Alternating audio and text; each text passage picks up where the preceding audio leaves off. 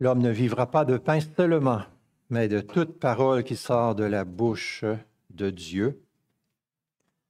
Ouvrons donc la parole de Dieu et recevons avec reconnaissance la nourriture que le Seigneur a préparée pour nos cœurs ce matin. Je vous invite à tourner dans l'Évangile de Marc au chapitre 16, à la page 62 dans nos Nouveaux Testaments. Marc 16, les versets 9 à 20.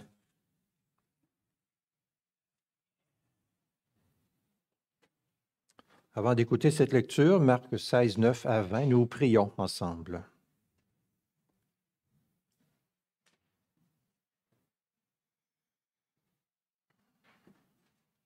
Reconnaissons devant toi, Seigneur notre Dieu, que nous avons besoin, grandement besoin, que tu poursuives ton œuvre en nous, œuvre de salut, de sanctification, de transformation. Nous avons besoin de ton aide toute puissante, souveraine, Demandons pardon pour nos résistances, nos hésitations à te suivre. Nous reconnaissons que nous avons besoin de, nouvelles dispositions, de nouvel élan, d'influence puissante de ton Esprit Saint pour vivre comme tu le veux, entièrement pour toi, renonçant nous-mêmes, vivant pour toi, cherchant à te donner la gloire qui t'est due. Nous prions ensemble, Seigneur, que l'écoute de ta parole maintenant nous, nous rapproche de ce but qu'elle nous fasse du bien, mais qu'elle nous transforme. À la gloire de ton nom par Jésus-Christ, nous t'en prions. Amen. Marc 16, 9 à 20. Jésus, ressuscité le matin du premier jour de la semaine, apparut d'abord à Marie-Madeleine, de laquelle il avait chassé sept démons. Elle alla emporter la nouvelle à ceux qui avaient été avec lui et qui menait deuil et pleurait. Quand ils entendirent qu'il vivait et qu'elle l'avait vu, ils ne la crurent pas. Après cela, il se montra sous une autre forme à deux d'entre eux qui étaient en chemin et se rendaient à la campagne. Ils revinrent eux aussi l'annoncer aux autres, qui ne les crurent pas non plus. Enfin, il se montra aux onze pendant qu'ils étaient à table, et il leur reprocha leur incrédulité et la dureté de leur cœur parce qu'ils n'avaient pas cru ceux qu'il avait vus ressusciter. Puis il leur dit, Allez dans le monde entier et prêchez la bonne nouvelle à toute la création. Celui qui croira et qui sera baptisé sera sauvé, mais celui qui ne croira pas sera condamné. Voici les signes qui accompagneront ceux qui auront cru. En mon nom, ils chasseront les démons, ils parleront de nouvelles langues, ils saisiront des serpents. S'ils boivent quelques breuvages mortels, il ne leur fera point de mal. Ils imposeront les mains aux malades et ceux-ci seront guéris. Le Seigneur, après leur avoir parlé, fut enlevé au ciel et il s'assit à la droite de Dieu. Et ils s'en allèrent prêcher partout. Le Seigneur travaillait avec eux et confirmait la parole par les signes qui l'accompagnaient. Amen. Des femmes chrétiennes habitant dans un foyer pour personnes âgées jouaient du piano et chantaient les merveilles du Seigneur, des cantiques pleins de la bonne nouvelle de Jésus.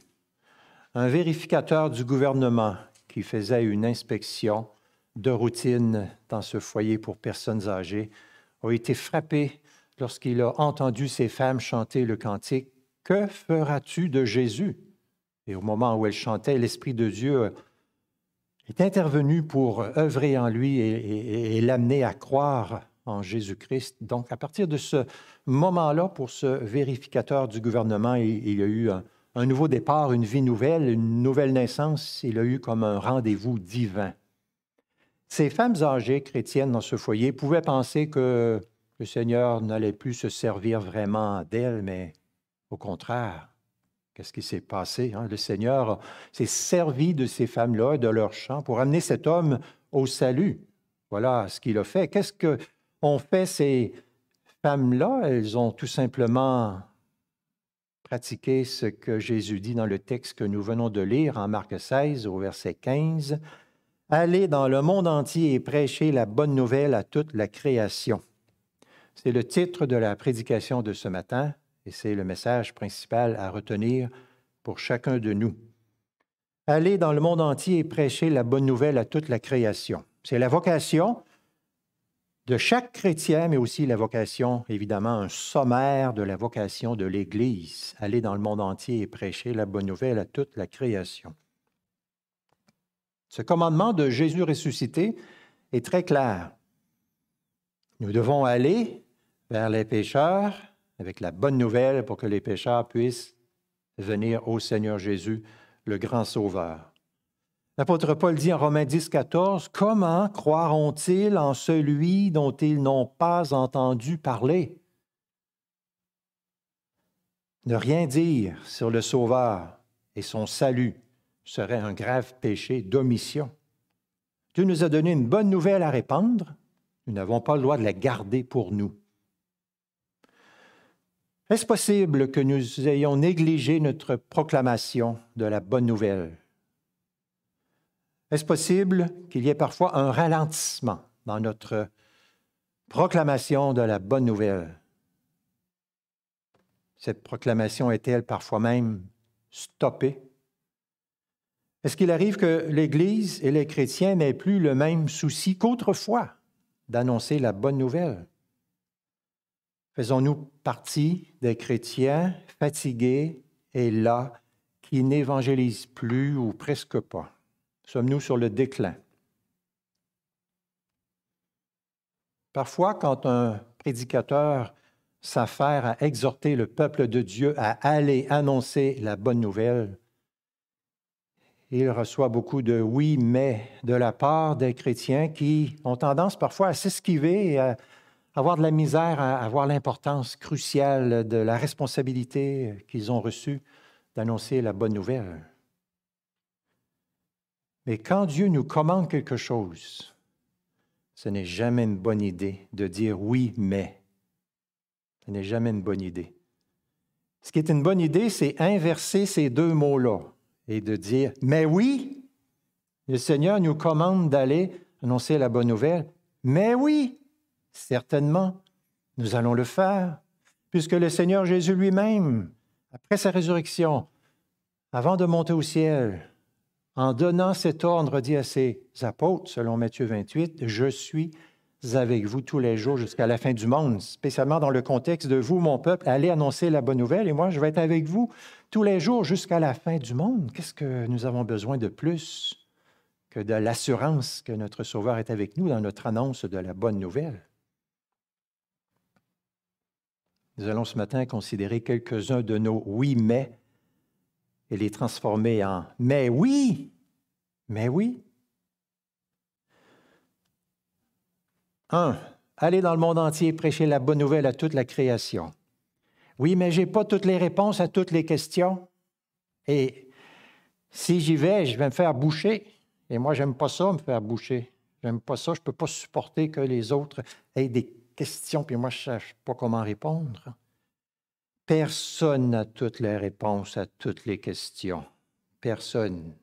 Jésus n'a pas dit allez dans le monde entier et ayez des réponses à toutes les questions. Il n'a pas dit ça. Il a dit allez dans le monde entier et annoncer, proclamer, prêcher la bonne nouvelle à toute la création. La bonne nouvelle ne répond pas à toutes les questions. La bonne nouvelle répond à certaines questions, dont la principale qui est mais comment un être humain pécheur peut-il être en paix avoir la faveur et l'amour de Dieu? La bonne nouvelle répond en pointant que c'est par la foi en Jésus-Christ. C'est le pécheur qui doit croire en Jésus-Christ qui est venu nous sauver. Ça, c'est le beau message précieux, euh, plus précieux que tout que nous sommes appelés à porter, nous, à prêcher, à proclamer autour de nous. Mais oui, Seigneur, mais oui, nous allons proclamer ce message si précieux. Mais oui, Paul dit aux Corinthiens, nous portons ce trésor, c'est un trésor et nous le portons. Deux, aller dans le monde entier et prêcher la bonne nouvelle à toute la création. Oui, mais Jésus dit prêcher. Moi, je ne suis pas un prêcheur, je ne suis pas un prédicateur, je suis juste un membre d'Église. C'est à vous autres, les prédicateurs, à aller et à proclamer la bonne nouvelle. Il faut faire attention euh, ici dans le texte. Oui, euh, Jésus dit prêcher la bonne nouvelle, mais il y a beaucoup d'autres expressions et mots dans le Nouveau Testament quand on parle de la responsabilité des chrétiens de transmettre la bonne nouvelle, porter la bonne nouvelle, la proclamer, la partager, la dire, la semer, euh, en témoigner. Hein. il y a toutes sortes de mots qui, qui montrent très clairement que c'est à chaque enfant de Dieu à être euh, lumière, sel, flambeau dans le monde, comme dit l'apôtre Paul aux Philippiens. Mais oui, on va y aller. Il y a mille manières de le faire. Je vous raconte une petite histoire vraie. Déplaçons-nous dans une, chez une couturière, dans son atelier. Quand les gens entrent, ils voient un grand panneau sur lequel est écrit Je peux réparer vos vêtements, mais Dieu seul peut réparer vos cœurs. Avez-vous besoin de prière? Permettez-moi de prier pour vous. En 15 ans, cette couturière-là a eu plusieurs occasions de partager la bonne nouvelle et de prier avec des personnes. Autrement dit, nous pouvons trouver des moyens créatifs pour annoncer la bonne nouvelle autour de nous. Ce serait une bonne idée de prendre du temps en famille ou entre nous. Par exemple, ça pourrait être le dimanche pour se demander en famille comment cette semaine nous allons aller annoncer la bonne nouvelle à ceux que nous allons rencontrer, pour trouver des moyens de le faire. Le Seigneur nous confie sa bonne parole pour que nous allions et qu'autour de nous, dans nos familles, dans notre voisinage, au travail, dans nos lieux de loisirs, partout, nous puissions porter cette bonne nouvelle-là aux autres. Ce qui peut se faire dans toutes sortes de contextes, dans toutes sortes de situations, variées, abondantes. Nous pouvons faire entrer la bonne nouvelle par la porte de l'amitié, une chère sœur dans la foi a décidé en 2023 qu'elle allait écrire une carte faite à ses cousins et cousines en incluant le message de l'Évangile tout au long de l'année 2023. Quelle bonne idée! On peut juste partager des idées pour comment rejoindre les gens avec ce beau message. Trois, aller dans le monde entier et prêcher la bonne nouvelle à toute la création. Oui, mais vous savez, moi, je suis une personne je n'aime pas faire étalage de ma religion. Je préfère garder pour moi une affaire privée entre Dieu et moi et je ne voudrais pas importuner les autres avec mes idées religieuses. Si les premiers chrétiens avaient vécu selon cette façon de penser, où serions-nous aujourd'hui? Serions dans la mort, en route vers la mort éternelle? Il n'y aurait pas eu de transmission de la bonne nouvelle? Il n'y en aurait pas eu vouloir garder pour notre petite personne cette si grande nouvelle destinée au monde entier, ce serait le comble de l'égoïsme. Je vous raconte une histoire vraie qui se trouve en 2 Rois 7. Il y a quatre hommes qui sont affamés, qui ont soif. Les Syriens sont venus, ont tout attaqué et ces quatre hommes-là sont proches de la mort et ils disent, si on reste ici, en notre cachette, on meurt. Donc, on va se rendre aux Syriens. Peut-être ils vont nous tuer, peut-être ils vont avoir pitié de nous. Alors, ils vont dans le camp des Syriens et les Syriens ne sont plus là, sont disparus, mais ils ont tout laissé. La nourriture, les breuvages, les vêtements, l'or, l'argent, Alors, ils se réjouissent, ces quatre hommes, commencent à manger, puis ensuite ils se disent, mais il y a tous les gens à, Samarie qui sont en train de mourir, eux autres aussi, de faim et de soif. Et ils disent ceci, nous n'agissons pas bien. Cette journée est une journée de bonnes nouvelles. Nous ne devons pas garder cela pour nous. Et donc, ils s'en vont annoncer aux, gens en Samarie, euh, on a de quoi manger et à boire. Ils partagent la bonne nouvelle. Être chrétien n'est pas une petite affaire privée, chacun dans notre coin, en cachette, non. Nous devons penser aux autres et leur apporter cette bonne nouvelle. Mais oui, allons-y, c'est ce qu'il faut se dire. 4. Aller dans le monde entier et prêcher la bonne nouvelle à toute la création. Oui, mais mon témoignage n'y est pas parfait. Le mien non plus. L'apôtre Paul écrit, Nous ne nous prêchons pas nous-mêmes, c'est le Christ Jésus, le Seigneur, que nous prêchons. Nous sommes des témoins de Jésus, pas des témoins de nous-mêmes. Ce n'est pas nous la bonne nouvelle, c'est Jésus la bonne nouvelle bonne nouvelle, ce n'est pas ce que nous faisons, c'est ce que Jésus a fait.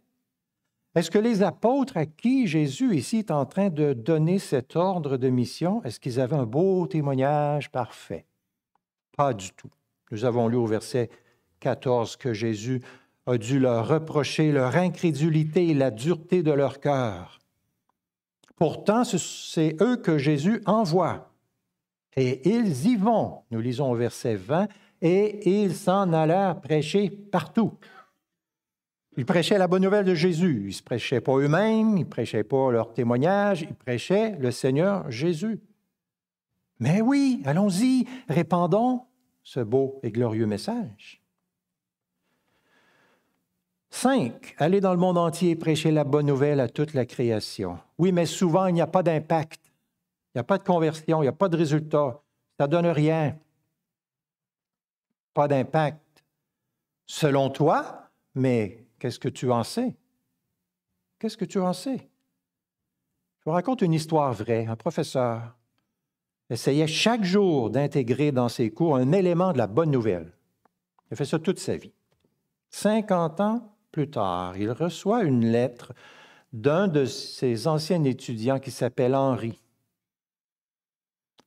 En revenant sur une histoire très précise que le prof avait dit dans sa classe il y a longtemps, Henri dit, Je vous écris pour vous annoncer que je suis né de nouveau.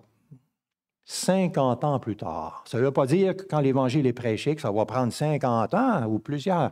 L'Évangile agit promptement, puissamment, dans toutes sortes de circonstances et les témoignages des chrétiens tout au long de l'histoire de l'Église montrent que la parole est puissante. Mais parfois, ça peut prendre du temps.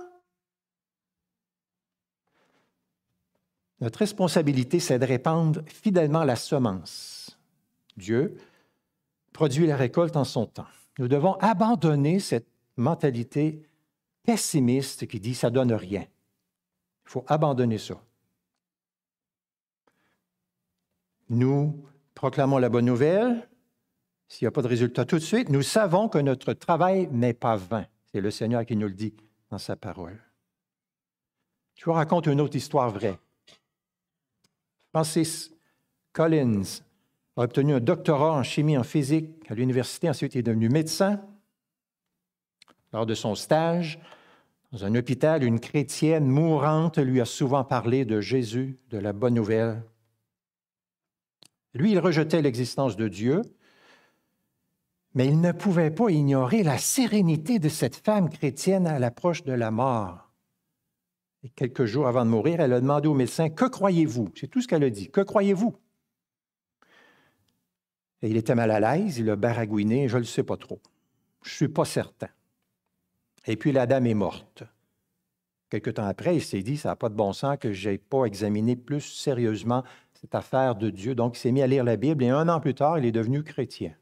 Le catalyseur qui a fait en sorte que cet homme-là en est venu à recevoir la bonne nouvelle, c'était cette question toute simple posée par une femme en fin de vie dont le cœur était défaillant, mais qui avait un grand amour pour son prochain, et qui lui a dit, Que croyez-vous? Ça a commencé en lui cette recherche de Dieu et ça l'a amené à la foi salvatrice. Cette dame-là qui est morte, elle n'a jamais su ce que son témoignage avait fait. Nous ne le savons pas, nous aussi, ce que notre témoignage fait. Quand nous parlons de la bonne nouvelle, nous ne le savons pas, tout ce que ça peut produire. Donc, ne jugeons pas chaque jour à la récolte que nous faisons, mais aux graines que nous semons le Seigneur parfois nous permet de jouir du travail de d'autres personnes. Nous annonçons l'Évangile et nous ne le savons pas, mais ça fait des années que la famille de cette personne-là est en train de prier pour lui. Mais aussi parfois, il est possible que nous semions et que ce soit d'autres plus tard qui vont récolter. Nous devons nous consacrer à notre mission avec fidélité en disant, mais oui Seigneur, nous annonçons ta parole. 6. Aller dans le monde entier et prêcher la bonne nouvelle à toute la création. Oui, mais je l'ai déjà annoncé trois, quatre fois. Puis je me suis fait bloquer et on m'a ridiculisé, alors c'est inutile. Imaginez Wayne Gretzky, le meilleur joueur de hockey de tous les temps dans la Ligue nationale de hockey. Imaginez le dire J'ai lancé trois, quatre fois au but, puis je me suis toujours fait bloquer. Donc, je lance plus au but. C'est inutile. On dirait c'est ridicule. Il faut continuer à lancer. Wayne Gretzky ne joue plus au hockey depuis 24 ans, mais il détient encore de très nombreux records, dont le record du plus grand nombre de buts de tous les temps. Et une fois en entrevue, je l'ai entendu dire Si un joueur de hockey veut marquer des buts, il doit lancer, lancer, lancer, encore et toujours lancer tout le temps. Et il finit par marquer des buts. Si vous avez annoncé la bonne nouvelle trois, quatre fois, puis ça n'a rien donné, ben, il faut persévérer, il faut continuer à annoncer l'Évangile. Il ne faut pas se laisser arrêter et bloquer par des petits obstacles, mais il faut persévérer. 7. Aller dans le monde entier et prêcher la bonne nouvelle à toute la création. Oui, mais au Québec, on n'a pas besoin de faire ça. Tout le monde connaît Jésus. Non, tout le monde ne connaît pas Jésus au Québec. Tout le monde ne connaît pas le vrai grand Sauveur, Jésus, le seul nom qui nous a été donné par lequel nous devions être sauvés. Les gens ne le connaissent pas vraiment. Lors de l'étude biblique cette semaine, je vous ai parlé qu'en début de semaine, j'ai eu l'occasion de discuter avec un, ancien collègue de travail euh, pendant un long moment et euh, il ne croit pas du tout à la Bible, il ne croit pas à la réalité de l'enfer, il ne croit pas vraiment en Jésus-Christ. Il est sûr que lui, la chance va l'accompagner parce qu'il fait sa religion, mais quand on a parlé de Jésus, j'ai vu qu'il s'était tricoté des idées étranges sur Jésus, bien qu'il soit quelqu'un qui fait sa religion depuis 60 ans maintenant. Il ne connaît pas Jésus. Il ne connaît pas le vrai Jésus sauveur. Pas du tout. Et il n'est pas le seul dans cette situation-là. C'est pourquoi nous avons besoin d'aller et de proclamer la bonne nouvelle du vrai Jésus. 8. Aller dans le monde entier et prêcher la bonne nouvelle à toute la création. Oui, mais je ne sais pas comment faire. Vous savez parler, alors vous savez comment faire. Quand vous avez le désir de dire quelque chose sur n'importe quel sujet, n'importe qui, vous trouvez les mots pour le dire. Vous cherchez, vous vous exprimez, vous êtes capable de le dire. Vous êtes capable de parler de Jésus. Après toutes les années où la plupart d'entre vous, vous avez vécu au sein du peuple de Dieu et avez reçu de nombreux enseignements, vous savez très bien parler de Jésus. Voici une autre histoire vraie. Une infirmière chrétienne soignait une dame à l'hôpital qui avait très peur de mourir. L'infirmière lui a demandé, Savez-vous pourquoi Jésus est mort? Elle a dit non. L'infirmière lui expliquait pourquoi Jésus était mort et a invité la dame à prier ce que la dame a voulu faire. Ce n'est pas archi compliqué. Savez-vous pourquoi Jésus est mort? Voici une autre histoire vraie, celle de, John Bunyan, euh, l'auteur du voyage de, pèlerin lorsqu'il était jeune avant de devenir chrétien, il cherchait du travail dans les rues de la ville de Bedford et voici ce qu'il dit. Un jour, la Providence voulut que je passe près de l'endroit où quatre femmes étaient assises au soleil devant la porte d'une maison, et ces femmes parlaient de Dieu. Je m'approchai. Ces dames parlaient de l'amour de Dieu manifesté dans l'œuvre de Jésus-Christ. Elles soulignaient dans leur conversation combien leur propre justice était insuffisante et même abominable aux yeux de Dieu. Mon cœur commença à trembler en entendant cette condamnation de ma propre justice en laquelle j'avais jusqu'alors mis toute ma confiance. Bien des fois encore, je me trouvais en compagnie de ces dames, car troublé dans mon âme et dans ma conscience à cause de mon péché, je reviens souvent à ce même endroit pour parler avec elles jusqu'au jour où l'œuvre divine de la nouvelle naissance s'effectua dans mon propre cœur. N'est-ce pas magnifique? Voici quelques dames qui jasent ensemble de Dieu, de la bonne nouvelle, de ce que Dieu fait. Il arrive, il écoute, il se met à parler avec lui, et Dieu se sert de ces dames qui tout simplement parlent de la bonne nouvelle pour transformer ce jeune homme qui est un voyou, faire de lui un homme de Dieu, un pasteur qui va jouer un très grand rôle dans la suite de l'histoire du royaume de Dieu. Donc, dire qu'on ne sait pas comment faire, ce n'est pas une excuse qui est valable. Prenez du temps pour y penser. Quand vous allez au service au volant, pourquoi pas donner un évangile? Une petite enveloppe cadeau? Pourquoi pas? On peut penser à toutes sortes de moyens dont nous pouvons semer la bonne nouvelle. Qu'est-ce que je pourrais dire à mon coiffeur la prochaine fois pour lui parler de la bonne nouvelle, ou à mon garagiste, ou à mon épicier, ou à mon voisin? Qu'est-ce qu'on pourrait dire? À qui je pourrais donner un évangile, une Bible? Y a-t-il un sermon que j'ai entendu ici ou les capsules vidéo que nous faisons? Je dis, ah, ça, ça serait bon pour quelqu'un, pourquoi ne pas lui envoyer? La Bible, lorsqu'elle est en cours d'impression, elle ne produit pas d'effet. Lorsqu'elle est dans des conteneurs d'expédition, elle ne produit pas d'effet. Une Bible, lorsqu'elle est sur une tablette d'une librairie, elle ne produit pas d'effet.